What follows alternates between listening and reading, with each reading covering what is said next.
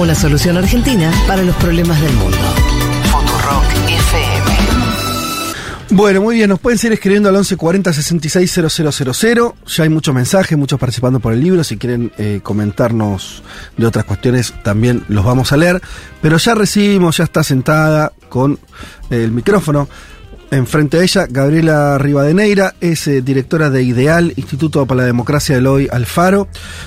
Ocupó, ocupaste el cargo de asambleísta nacional entre el 2013 y el 2021. Te, desempeñaste, te desempeñaste perdón, como presidenta de la Asamblea Nacional de Ecuador. ¿Qué tal, Gabriela? ¿Cómo estás? Hola, bueno, por todo lado convulso el asunto político. Así que llegar este día acá en ah, un proceso electoral tan importante, además para Argentina, con tanta incertidumbre y también mucha incertidumbre en mi patria ecuatoriana, que estamos atravesando también un proceso electoral, pues no es coincidente, ¿no? Es una América Latina en permanente movimiento, en permanente disputa y pues poderlo charlar aquí con ustedes es un gusto. Así que buen día para todas y todos. Qué bueno que estés acá, ya habías estado eh, en otra oportunidad, vos tu, tu actual lugar de residencia es México estás como asilada política en ese país, producto de la persecución de los últimos años en Ecuador, ¿no? A, sobre todo los que fueron parte del proceso liderado por, por Correa. Em, inevitablemente igual hay que arrancar por creo la, noticia que nos conmocionó a todos, supongo que a vos también, el asesinato de Fernando Villavicencio, candidato a presidir la República de Ecuador, que iba a, a estar en las elecciones del domingo que viene. Eh, la característica del asesinato casi filmado en vivo y en directo. Eh, la participación, no sé hasta qué punto, acá empiezo a hacer preguntas porque mm, seguramente vos obviamente tendrás más información. ¿En qué grado está comprobado que participaron este, bandas narcotraficantes? Eh, es un asesinato, bueno, que es político, es obvio pero también preguntarte cómo, cómo está impactando eso en este último tramo de la campaña. Mira, me parece que para que todos podamos comprender en qué punto se da este asesinato, em, decir que es resultado de una ausencia total ¿no? del Estado. Estamos ante un Estado fallido, lo hemos venido diciendo durante ya algunos meses. El propio proceso electoral que estamos enfrentando en este momento, que es un proceso anticipado, que no es un proceso regular en eh, el periodo electoral ecuatoriano, denota justamente esa inestabilidad que estábamos pasando. Es decir, en 200 años de república tenemos la peor crisis económica de nuestra historia. ¿Así lo, calificas? ¿La actual? Es la peor. Nosotros tenemos por lo general. Bueno, porque, perdón, porque Ecuador. Eh, me decís eso y yo me recuerdo el, año 2000 en Ecuador que Eso te iba a decir. Por lo general, recordamos el 99 mm. que fue el feriado bancario, que tuvo una crisis brutal. Bueno, hoy nuestros números de crisis económica son mucho más bajos que los del 99 cuando el Ecuador entró a la dolarización.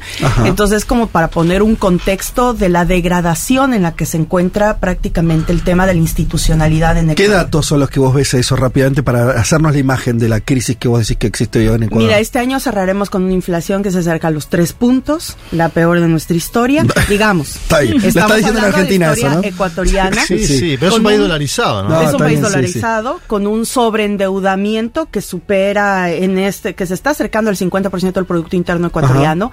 También es relativo al tema argentino y lo sabemos bien, pero es que en Ecuador, la propia constitución del Ecuador te dice que la deuda externa no puede pasar del 40% del PIB y ahora tienes un sobreendeudamiento que te está llegando al 50%, que además el Fondo Monetario Internacional vive descargando fondos para Ecuador y nadie sabe dónde está. Es decir, eh, no, no ves una acción desde el Estado para la inversión pública, peor aún inversión privada en un ambiente de tanta inestabilidad. Y eso que te ha causado, es decir, eh, mayor empobrecimiento, tienes una situación de una paralización de la economía real, una ola migratoria. Yo me quedé muy dolorida con un dato que veíamos en una de las, eh, de las encuestas sobre el estado de ánimo en Ecuador. Cerca del 50% de la población ecuatoriana quiere salir del país. Imagínate lo que es que cerca del 50% de una población de un país quiera salir de él, ya sea o por falta de, oportunidades económicas o eh, por eh, los temas de inseguridad. Pasamos de un encierro de la pandemia que ya Ustedes pudieron ver, al igual que todo el mundo, las imágenes desastrosas que causó Ecuador en pandemia, un manejo bastante eh, débil, inesperado el tema de la pandemia, pero además a un encierro por la inseguridad. Miren, darles un dato, en lo que va del año, llevamos más de 4.000 muertes violentas registradas. Lo que quiere decir que el sicariato naturalizado te genera una eh, inseguridad diaria y en esos eh, 4.000, 17 eh, atentados contra políticos en lo que va del año. Pasamos, pasamos, febrero elecciones locales y tuvimos alcaldes, candidatos alcaldes, a concejales asesinados. Eh, de los 17, 8 han resultado asesinados, incluyendo el último candidato presidencial. ¿Eso era menor unos años antes o directamente no existía?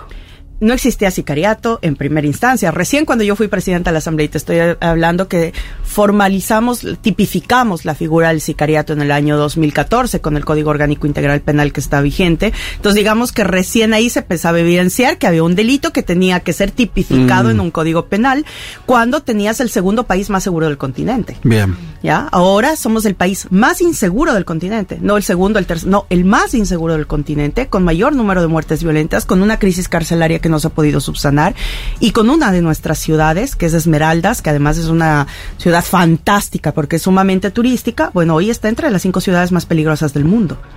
Entonces tú te das cuenta cuando ves esos indicadores y todo, el grado en el que está, eh, digamos, el país, con una ausencia total del Estado, y a, 10 días del proceso electoral asesinan a un candidato a presidente que iba en, quinto lugar de las encuestas de favoritismo presidencial, y eso ahora altamente manipulado no solamente por una retórica nacional, sino internacional. Los primeros que aparecieron a manifestarse antes de los, eh, después, eh, eh, minutos eh, después del asesinato del candidato fueron políticos de la derecha de Vox de España. Entonces tú te das cuenta y dices, la retórica emanada a nivel internacional y nacional, además tratando de culpabilizar al correísmo sobre el asesinato. Y qué bueno que tú empezaste marcando otra, otro marco, porque lo que primero se dijo es que Villavicencio Alcel, el detractor público de Rafael Correa, entonces era el correísmo prácticamente que promoviera atentados. eso, Gabriela eh, claro, porque eh, eh, Villavicencio, el candidato asesinado, efectivamente era un anticorreísta notorio.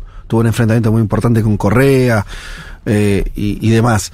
Eso en Ecuador, ¿Es leído de esa manera o solamente de consumo externo para los que no saben cómo viene la, historia? Las primeras voces de alrededor de, Villavicencio, de la militancia, fue prácticamente eso, acogerse además a la discursiva y retórica internacional, donde además aparecieron algunas voces que involucraban incluso a Petro, a Piedra Córdoba, es decir, a otro tema. Cierta conspiración. Porque para comprender el por qué Fernando Villavicencio era alguien que se catalogaba como periodista de investigación, que eh, vivió o permaneció en la palestra política Ecuador haciendo denuncias entonces, en el gobierno de Correa, pues hizo denuncias, publicó un libro, después se quedó con eh, el tema de la denuncia contra Correa, denunció a Petro sobre algunos temas también eh, eh, en Ecuador, tuvo conflictos judiciales con Piedad Córdoba en Colombia, pero en estas últimas semanas, dentro de su campaña y de su estrategia de campaña, sacó muchas denuncias contra cabezas de bandas delincuenciales en el Ecuador. Ante todo este desastre que te estaba contando que este Ecuador, hay una mm, pugna muy fuerte en territorio de bandas delincuenciales. Él se tuvo una denuncia muy fuerte frente a ciertas cabezas de bandas delincuenciales, lo que le ocasionó que tenga amenazas de muerte permanente. En Ecuador tenemos en este momento ocho binomios presidenciales. De los ocho, este binomio en particular tenía, o este candidato en particular, tenía una cápsula de seguridad sumamente grande. Eso es lo más eh, fuerte de la imagen de su asesinato, porque tú no puedes entender cómo un candidato que había recibido tantas amenazas de muerte, que tenía una cápsula de seguridad pública, además alrededor. Sí, se veía, en las imágenes se ve a alguien, eh, creo que eh, un agente de la policía que estaba como subiendo al auto antes de los Bueno, nos explicaban que tiene tres anillos de seguridad. En las imágenes del asesinato, no existe ese anillo de seguridad. Lo sacan en un auto normal, porque él además anda en un auto blindado permanentemente. Lo sacan en un auto normal. Los primera, la primera información que se recibe es que los tiros que recibe en la cabeza están dados a menos de un metro de distancia. Entonces tú te pones a pensar y dices, ¿cómo, ¿cómo pasa esto con un candidato que tenía tanta exposición, con tanto aviso de su seguridad personal, que pase esto por parte del Estado. La esposa y la hermana han salido eh, fuertemente a culpabilizar al gobierno, al gobierno del presidente Lazo, que además también estaría involucrado en una serie de denuncias alrededor de la persona de Villavicencio, aunque fue su mayor defensor en el periodo de la Asamblea Nacional. Eh, la esposa ayer, incluso en una entrevista, acaba de catalogar como un delito de Estado, lo cual tendrá que ser investigado. Y eh, el momento en el que apresan a uno de los supuestos responsables de este hecho y lo llevan a la unidad de fragancia de la fiscalía, muere ahí. Entonces tú no te explicas cómo hay tantos cabos a- No, claro. alrededor de esto y lo que nosotros hemos dicho con absoluta claridad, no solo por él, sino por toda esta lógica de naturalización de asesinatos que quieren hacer eh, que esto sea una naturalidad en el Ecuador, pues que tiene que haber una respuesta inmediata. El gobierno del presidente Lazo eh, con una ineficiencia total de su aparataje eh, estatal, salió a dar sus primeras declaraciones, fue tres días de luto nacional, 60 días de estado de excepción, que ya es el décimo septo- séptimo estado de excepción que declara Lazo en sus dos años de gobierno. Y además dice que ha pedido apoyo al FBI, lo cual hay un equipo del FBI en Ecuador encargado de la investigación del asesinato contra el candidato presidencial Fernando Villavicencio. En todo este marco, ¿cómo ves eh, la campaña de ustedes, la campaña de, de las fuerzas vinculadas a, Correa y que hasta este incidente, incidente, hasta este asesinato, tenían unas expectativas muy importantes de ser quienes ganen en la elección? Mira, nosotros el 20 de agosto tenemos la primera vuelta y esperamos que esa sea la única, el único proceso electoral. La situación de Ecuador amerita que ya estabilicemos la política para empezar a estabilizar eh, ciertas condiciones básicas para el pueblo ecuatoriano. Eh, para el 20, hoy es el debate presidencial televisado, además, así que eso también tiene un gran peso en, eh, especialmente en el votante indeciso todavía en el Ecuador.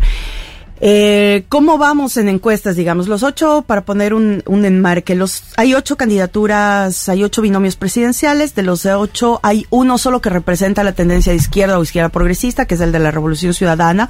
Los siete subsiguientes representan al sector del conservadorismo nacional. Nosotros estamos encabezando la eh, lista de preferencia. Tenemos la única candidata mujer presentada al proceso electoral, que es Luisa González, acompañada de Andrés Arauz, además que fue nuestro último candidato a presidente en el 2021. Y eh, vamos encabezando. ¿Qué se necesita para ganar el 20 de agosto? 40 puntos y 10 de diferencia. Es con igual que en Argentina. contendor.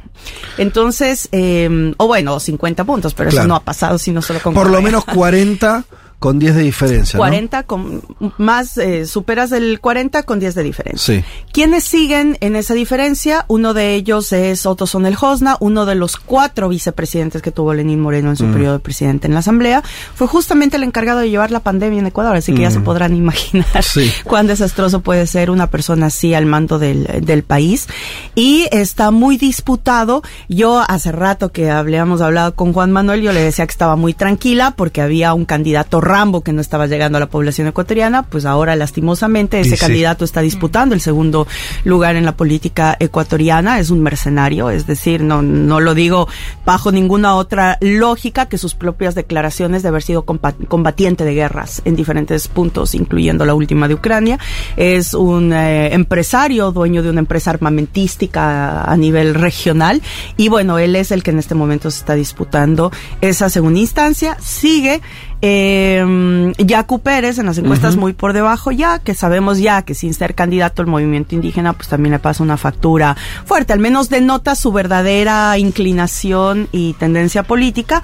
Después seguía Fernando Vicencio y después pues un par que ya no tienen en relevancia en la política mm, ecuatoriana. Entonces digamos que en esa carrera de votos pues todavía llevamos una gran ventaja de votación frente a los segundos contendores.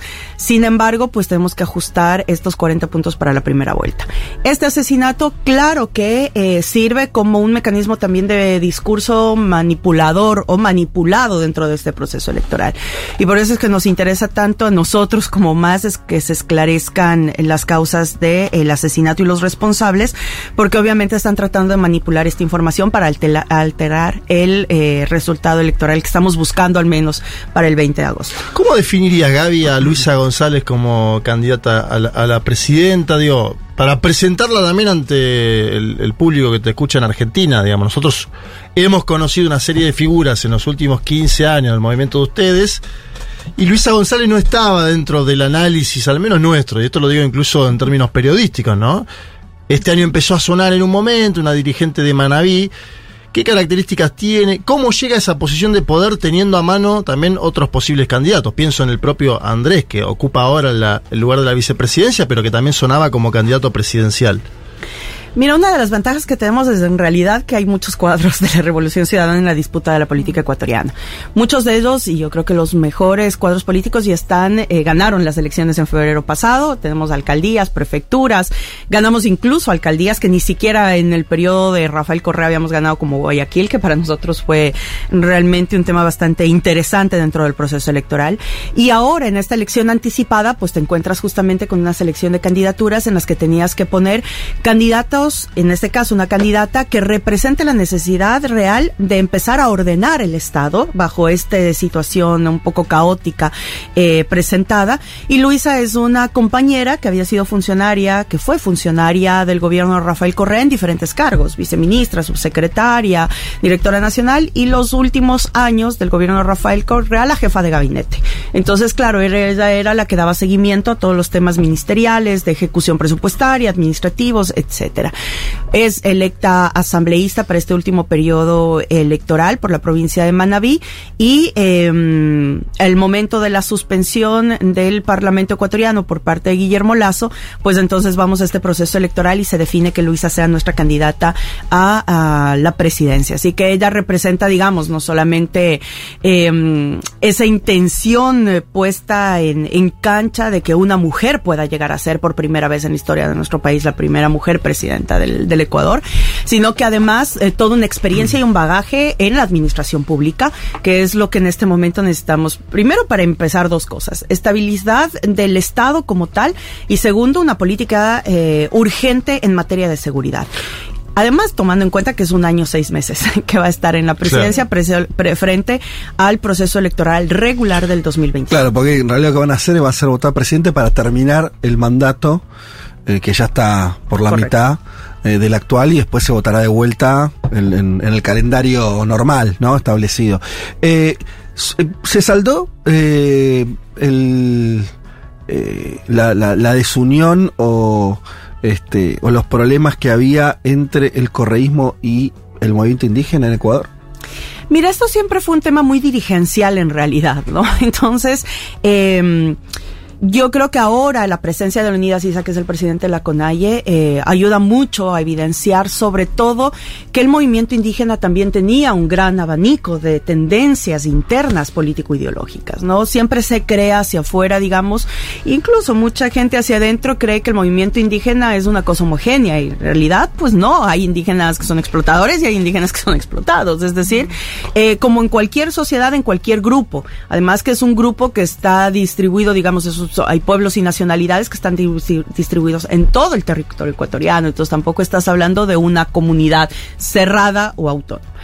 En ese marco, todo lo que pasó desde los años 90, que fue el mayor, eh, la mayor exposición que tuvo el movimiento indígena en, el- en la, en la política ecuatoriana, generó una cúpula dirigencial que se mantuvo hasta hace muy poquitos años en el mismo espacio dirigencial. Y justamente eh, como funcionarios de gobierno liberales, financiados por ONGs, entre esas Yacu Pérez y bueno, muchos otros actores de la política eh, ecuatoriana. El aparecimiento de Leonidas Issa como presidente de la CONAIE lo que hace es retornar a ciertos principios del movimiento indígena, y lo digo porque fue mm, la primera organización política en la que milité. Ajá. Eh, vos venís del Pachacuti, ¿no? Claro, yo empecé a militar a Pachacuti cuando tenía 16 años. Imagínate, mi primer cargo de elección popular, que fue a los 19 como concejala, fui por el movimiento Pachacuti y después arranca eh, justamente todo el proceso de recomposición de la izquierda, digamos, alrededor de la revolución ciudadana.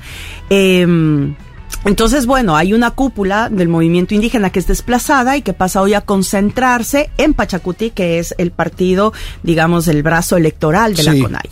Entonces, Leonidas Issa eh, batalla una propia disputa interna dentro del movimiento indígena, entre esta cúpula más conservadora y entre la posibilidad de retornar a los principios del movimiento indígena que lo marcaron como una organización política de izquierda, además sumamente relevante no solamente en el Ecuador, sino en América Latina.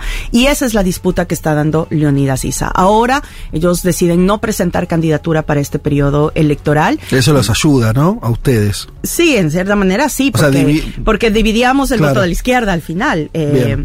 Leonidas, O sea, se presenta Yacu Pérez como una versión que vos la calificaste bueno, no sé si la calificaste más. La contó las liberal, conservadoras. Más conservadora de, de parte del indigenismo, pero el Pachacuti de, de Isa no se presenta. No, él salió de Pachacuti. El, eh, Ah. Yacu Pérez eh, salió como hace dos años de Pachacuti. Él se presentó Ah, sí, sí, por claro. una Movimiento Somos. Agua. Y eh, eh, sí, pero ese es un movimiento no reconocido formalmente. Entonces es como una coalición de otro tipo de partidos, pues que eh, soportan la candidatura de Yacu Pérez. Y eso lo denota también como lo que siempre fue. O sea, Yacu Pérez es una persona eh, con un disfraz alternativo medio complejo de, de, de- de explicar, pero que trabaja directamente con eh, ONGs norteamericanas en temas de territorio ecuatoriano. Bueno, entonces Leonidas Isa tuvo la propuesta de un gran sector de sus bases de presentarse como candidato presidencial. Él decide no hacerlo en medio además de una disputa por la propia dirigencia de Pachacutic. Eh, fueron elecciones, se elige a una persona que es de la tendencia de Leonidas Isa, hay impugnaciones, etcétera. En ese marco se convoca al, al proceso electoral que estamos viviendo ahora y deciden no presentar candidaturas. Yo eh, particularmente he planteado que el proceso electoral que estaba con miras al 2025 y que fue acelerado por este intermedio, pues debía eh, generar una gran concertación Mm. de los sectores eh, de izquierda Eh, te- eh, del Ecuador. Perdón que te interrumpa. Estamos hablando, aprovecho para decirlo, de vuelta con Gabriela Rivadeneira, es dirigente política eh, ecuatoriana, vinculada a, eh, o perteneciente a la corriente política de Rafael Correa, eh, de la Revolución Ciudadana. y te lo, te lo te hacía foco en eso porque, bueno, nosotros tuvimos la, la suerte o el privilegio de que estuviera de entrevistar algunas veces acá mismo también a- al propio Rafael Correa y siempre lo notamos bastante refractario a la hora de pensar eso que vos acabas de decir de la conf que de alguna manera tienen que en algún momento terminar de confluir ese movimiento social tan potente de Ecuador con la fuerza política eh, más importante de la izquierda ecuatoriana que, me serían, dijo que serían ustedes, ¿no? Que lo, que lo habíamos idealizado desde Sí. acá el movimiento indígena. No, nosotros, nosotros preguntamos solamente de la- desde un, un sentido práctico, pragmático, incluso te diría decir, bueno, ¿eso va a tender a confluir o no? Eh, porque vos bien nombras a Isa, que además de, de lo que nos estás contando de su, de su disputa dentro del movimiento, fue un líder muy importante en términos de resistencia social en estos años, ¿no? De, retorno de la derecha, lo hemos visto liderando las protestas, teniendo ciertos triunfos en esas negociaciones también, ¿no? Eh, entonces, por eso la pregunta, ¿no? Como que hay algo ahí también me parece discusión dentro del correísmo de, de qué, qué posición tomar respecto a eso. Bueno, son discusiones antiguas. Digamos, en Ajá. Ecuador no es que se tenga la cultura de los frentes, ¿no? Claro. Eh, Como se maneja acá o en Uruguay, Bien. o sea, en Ecuador. Claro. eh, la No, pero es disputa de la política es más eh, personal y más partidaria, con Bien. partidos que pasa lo que nos pasa a todos, no llegan a representar un gran sentimiento de sectores organizados que al final te están demandando Mm. también otras reacciones de la clase política ecuatoriana. Entonces, cuando tú llegas a hablar de un frente, hemos recaído en algunos momentos, incluso en el propio ejercicio de gobierno de Rafael Correa, con la conformación de frentes electorales, que terminan siendo eso. Entonces, digo, es momento realmente, y la situación de Ecuador amerita que podamos construir un frente un poco más amplio que permita una mayor eh, consolidación de una unidad nacional. Ah, Correa ha dicho, hay que ir hacia un fren- frente patriótico. Bueno, sea como sea que se llame, necesitamos sentarnos Sí. en la mesa, sectores que por lo menos coincidimos más, que son las cosas que nos dividen más de la derecha conservadora, que está en la disputa de un país quebrado y que sabemos que no es un tema local, es un tema regional también de disputa cuando estamos enfrentando un segundo ciclo progresista con otras características totalmente diferentes a lo que fue el primero de este siglo, pero que eh, te demanda. Yo soy partícipe absoluta de que al 25 tenemos que llegar con un frente, por eso es importante para la Revolución Ciudadana el triunfo de este proceso electoral, porque es lo que permitiría abrir un nuevo abanico ya dentro de la posibilidad de gobernanza de un frente mucho más amplio. Y obviamente no eh, un frente de izquierda en Ecuador no puede estar por fuera de un tratamiento específico con la dirigencia indígena actual de la. Gabriela, te pregunto, y en relación a, este momento en el que se llega a elecciones a través de, bueno, la, quizás más llamada muerte cruzada, ¿hay legitimidad en la población en relación a creer en el proceso electoral como algo que puede generar un, cierre de esta crisis o, hay ilusión a la hora del voto o apuesta a un proyecto político, digamos, en ese sentido? Lo pienso también en clave regional en, lo que, en relación a lo que hablabas recién y en este día en Argentina. Y quisiera darte una respuesta diferente, pero yo siento que el ánimo regional es complejo frente al mecanismo Claro. de democracia. En esta misma encuesta que yo les decía que revisaba, que el 50% de la población quiere salir del país, el 70% no cree en la democracia. Claro. Entonces, claro, te enfrentas y sigues convocando a un sistema de democracia que, digamos, no es ahora, también ha venido mostrando debilidades ya en los últimos años. Es un sistema de democracia absolutamente representativo, liberal, que, que topó fondo, es decir, ya no representa en sí mismo el movimiento de las nuevas estéticas organizativas a nivel de nuestro territorio. Como dice Álvaro García Lineri nos plantea, hay que trabajar sobre esa mixtura de una representación y de una participación real dentro de las democracias de nuestros pueblos. Y los procesos electorales tal puntual, así eh, los procesos literales de ir a, las urnas, pues cada vez eh, te convocan menos a ese, a ese sentir esperanzador que debería tener el pueblo. Ahora, Ecuador, frente a la realidad que está viviendo, obviamente eh, nosotros hemos tratado de involucrar mucho a la población en el sentir de que el voto puede ser un parteaguas de la política ecuatoriana, Mm, definitivamente claro. en este momento.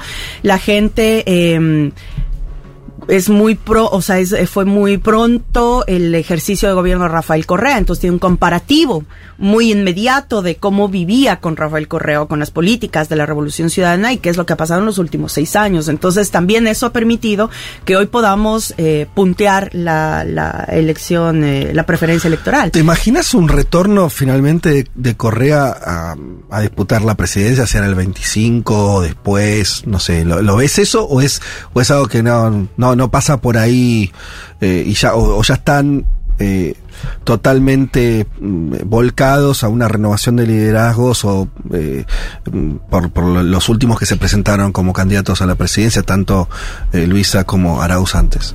Yo creo que no está separado, es decir, el relevo de, de figuras existe y gracias a eso, pues hoy el 80% del territorio ecuatoriano es gobernado por gobiernos locales de la Revolución Ciudadana con cuadros de excelentísima calidad y ahora el binomio y las candidaturas a la Asamblea, porque ahora vamos a elegir presidencia y Asamblea, porque está ahora el Ecuador es, además se suma a que Guillermo Lazo está gobernando bajo decreto, Claro. sin un órgano parlamentario de por medio, entonces, eh, digamos, hay un... Perdón, ¿renuevan todos los asambleístas?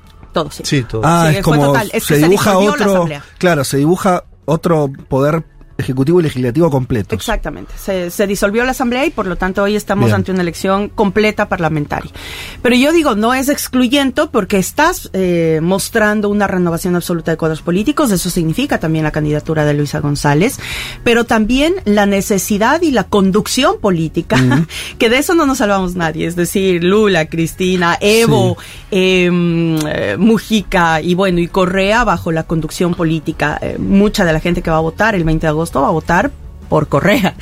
Correa no puede volver al país porque, como sabemos, Sí. pues tiene una sentencia de ocho años en de prisión y 25 años de prohibición de participación política por el delito de influjo psíquico. y eh, ahora tenemos muy buenas noticias porque en los últimos días también el juez federal de Brasil, que eh, lleva todos los temas de procesos judiciales de Odebrecht en la región, acaba de anular todas las pruebas presentadas en contra de Jorge Glass, por Ajá. lo que lo mantuvieron cinco años en la cárcel. Y eh, ese proceso también rebota al proceso de sobornos que eh, sentenció a Rafael Correa. El tema eh, está también en arbitrajes internacionales, es decir, la propia Corte Interamericana de Seguridad de de derechos humanos Sí. eh, está con el caso en mano también porque es un proceso absolutamente político. O sea, te denota lo que ha pasado en Brasil, en Argentina y en Ecuador, que es un proceso demasiado manipulado en lo político que te generó pues sentencias absolutamente eh, ilegítimas eh, e irregulares. Entonces, sí, esperamos que la justicia de realmente eh, un tema de salida al, al- al retorno de Rafael Correa. Eh, muchos dijeron que Luisa González su único objetivo era dar una amnistía a Rafael Correa. Sí. Pues, lo hemos dicho, el propio Rafael dice, no, no hay que pensar en una amnistía porque al final aquí no hay culpabilidad. Una Claro. amnistía se acepta cuando hay culpabilidad. Esto tiene que resolverse bajo la verdad. Pero un cambio constitucional está previsto en caso de que pueda ella acceder a la presidencia y tener un buen bloque de legisladores o es algo a descartar totalmente. Hay la propuesta de un sector de ir a un proceso constituyente en cuanto a ello. No es algo que esté en firme, digamos, no es algo que se haya decidido. Hay una propuesta de un sector que lo, que lo ha realizado. Ahora hay que Después de lo de Chile, los procesos constituyentes se deben mirar con un poco más de cuidado. pero además con una característica y es que en este periodo ningún presidente tiene mayoría parlamentaria. Claro. Y claro. eso muy contrario de lo que dicen los conservadores, que denota una diversidad democrática. No, al contrario, te cautiza. Y lo que te haces al cautizar es que no puedes avanzar. claro.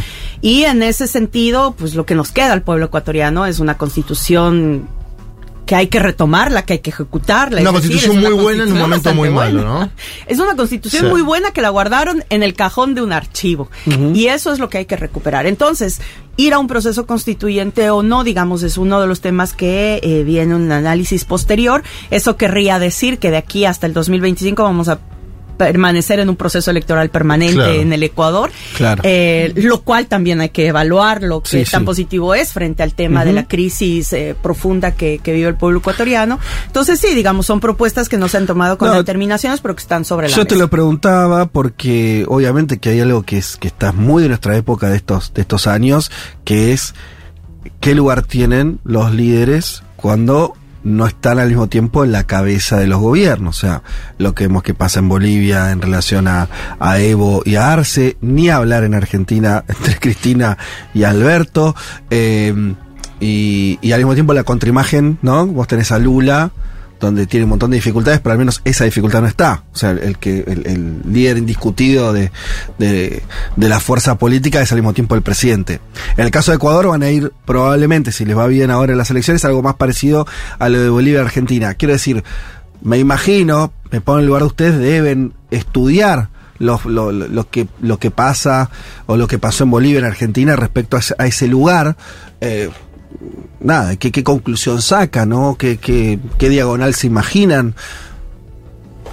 O no, o, o- o cada país hace la suya y bueno, y, y veré. O sea, lo importante es ganar y podemos qué pasa, que también lo entendería, ¿no? Como, pero, pero son fuertes los ejemplos.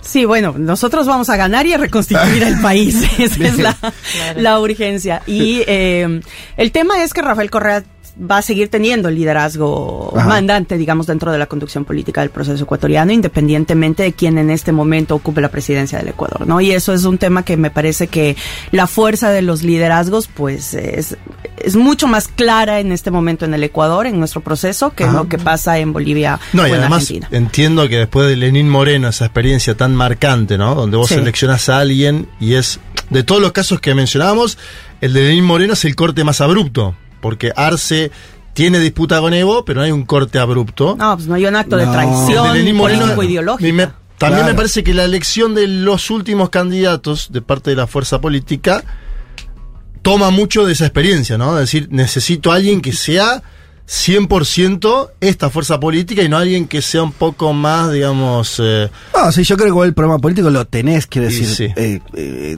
la jefatura política no coincidiendo con la jefatura de gestión, bueno, hasta ahora no tenemos un modelo de decir, mira, acá salió bien. Eso es lo que estoy marcando, ¿no? En Ecuador va a ser.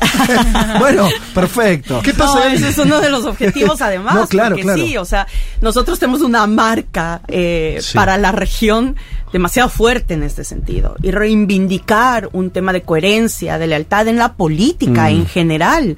Es algo que debemos retomarlo en el debate público, en el debate social, porque si no empezamos a naturalizar las traiciones como si fueran de aquí a la esquina Claro. cualquier cosa, o sea, poniendo en vilo el propio desarrollo de nuestros pueblos. Y eso es un tema de una reivindicación propia eh, de la revolución ciudadana, no solamente ante el país, sino ante la región. ¿Qué pasa, Evi, segunda vuelta? Es un escenario que algunos eh, plantean como probable a partir de los últimos hechos, de las últimas semanas, del crecimiento de casos de violencia, del crecimiento político electoral de Jan Topic, este eh, candidato que vos mencionabas, porque, a ver, uno tendería a creer que hasta ahora, hasta esta semana que pasó, Luisa González tenía chances eh, efectivas de ganar en primera vuelta, sacando 41, 42, 43, lo que sea, y con una distancia larga.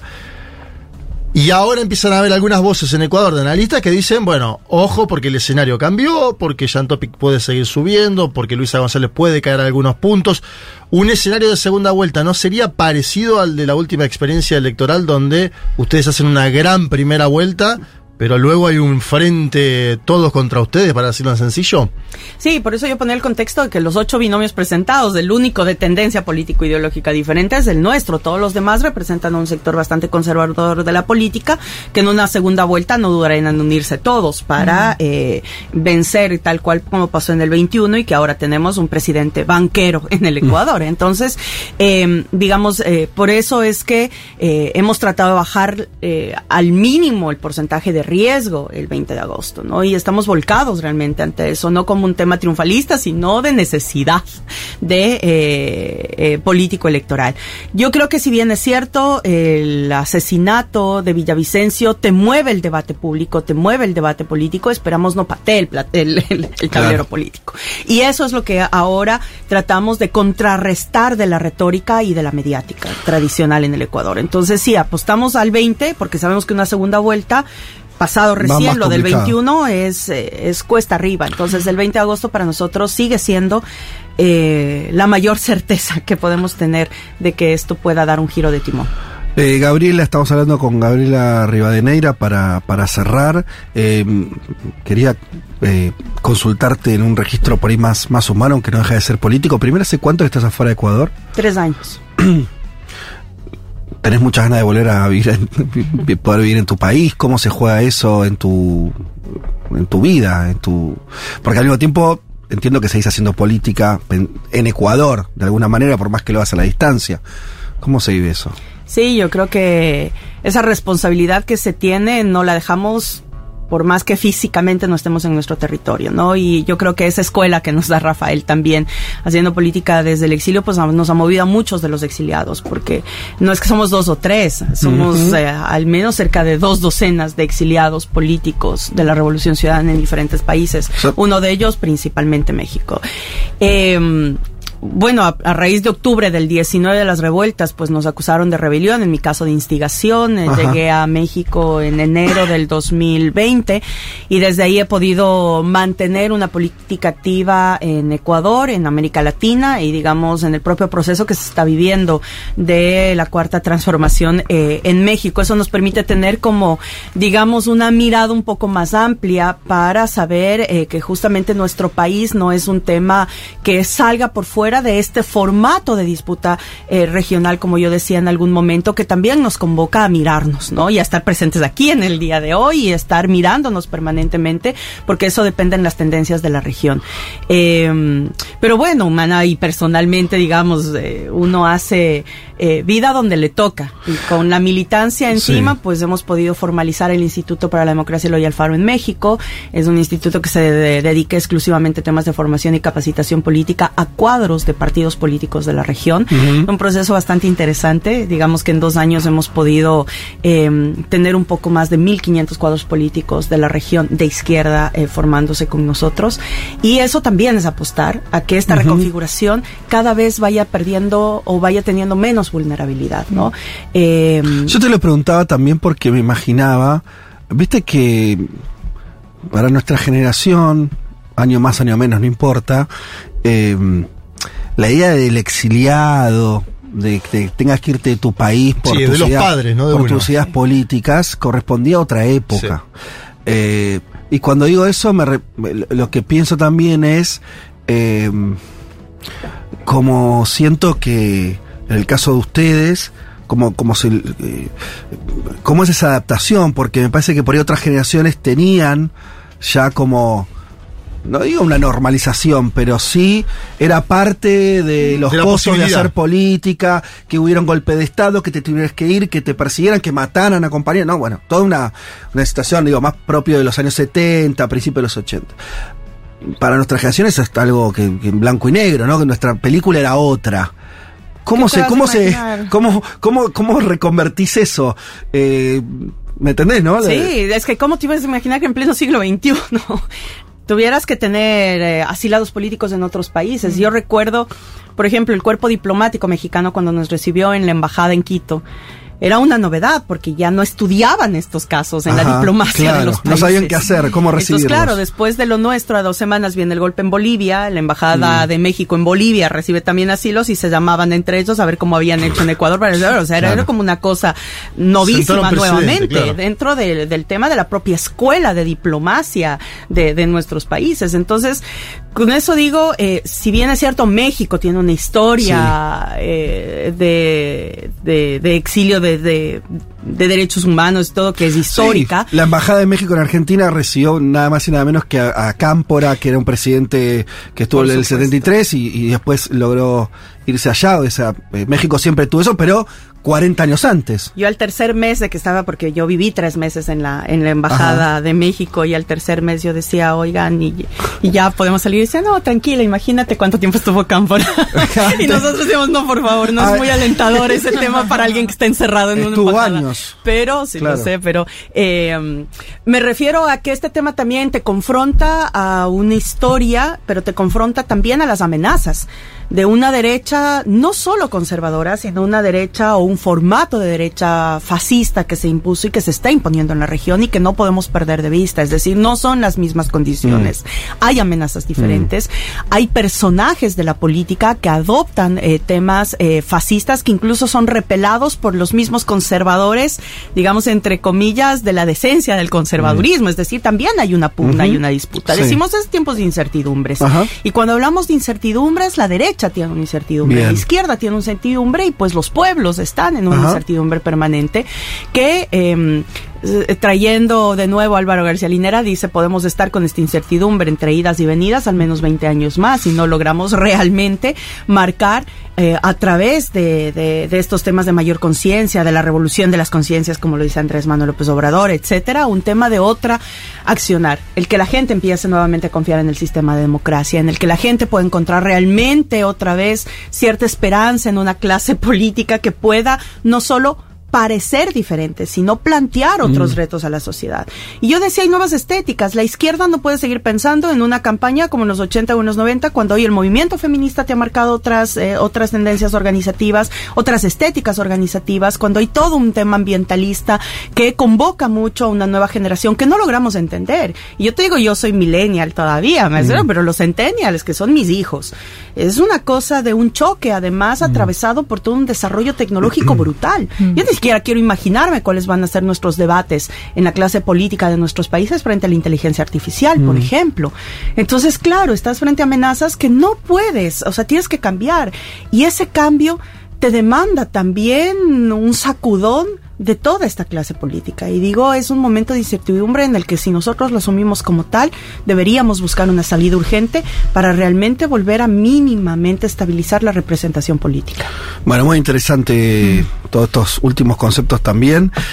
Gabriela, te agradecemos un montón, estuvimos conversando un rato largo, gracias por el tiempo que nos dedicaste, supongo que estás con, con actividades y cosas acá en Buenos Aires, ¿Cuándo, ¿hasta cuándo estás? Mañana, mañana. Mañana ya te vas. Sí. O sea, conocer los resultados, con los resultados puestos te tomas el, el sí, avión. soy parte de este grupo de visitantes Mm, internacionales del proceso electoral, así Muy que bien. ahora estamos expectantes de lo que pase acá y aprendiendo mucho del sistema también. Mm. Al final terminan siendo sistemas que eh, sirven para estos comparativos de cómo generar mayor confianza institucional frente a la, Bien. A la democracia, a una insípida que tenemos en nuestros pueblos, pero que hay que sostenerlos. Y eso lo digo a propósito de los 40 años de democracia acá en Argentina y que deben ser protegidos como tal y más Hay un bien documental, hay un documental que cuenta la historia de Gaby, se llama Se fue a volver. Me parece que estaba bueno por la pregunta que vos hacías de, de los exiliados de este siglo, podríamos decirlo.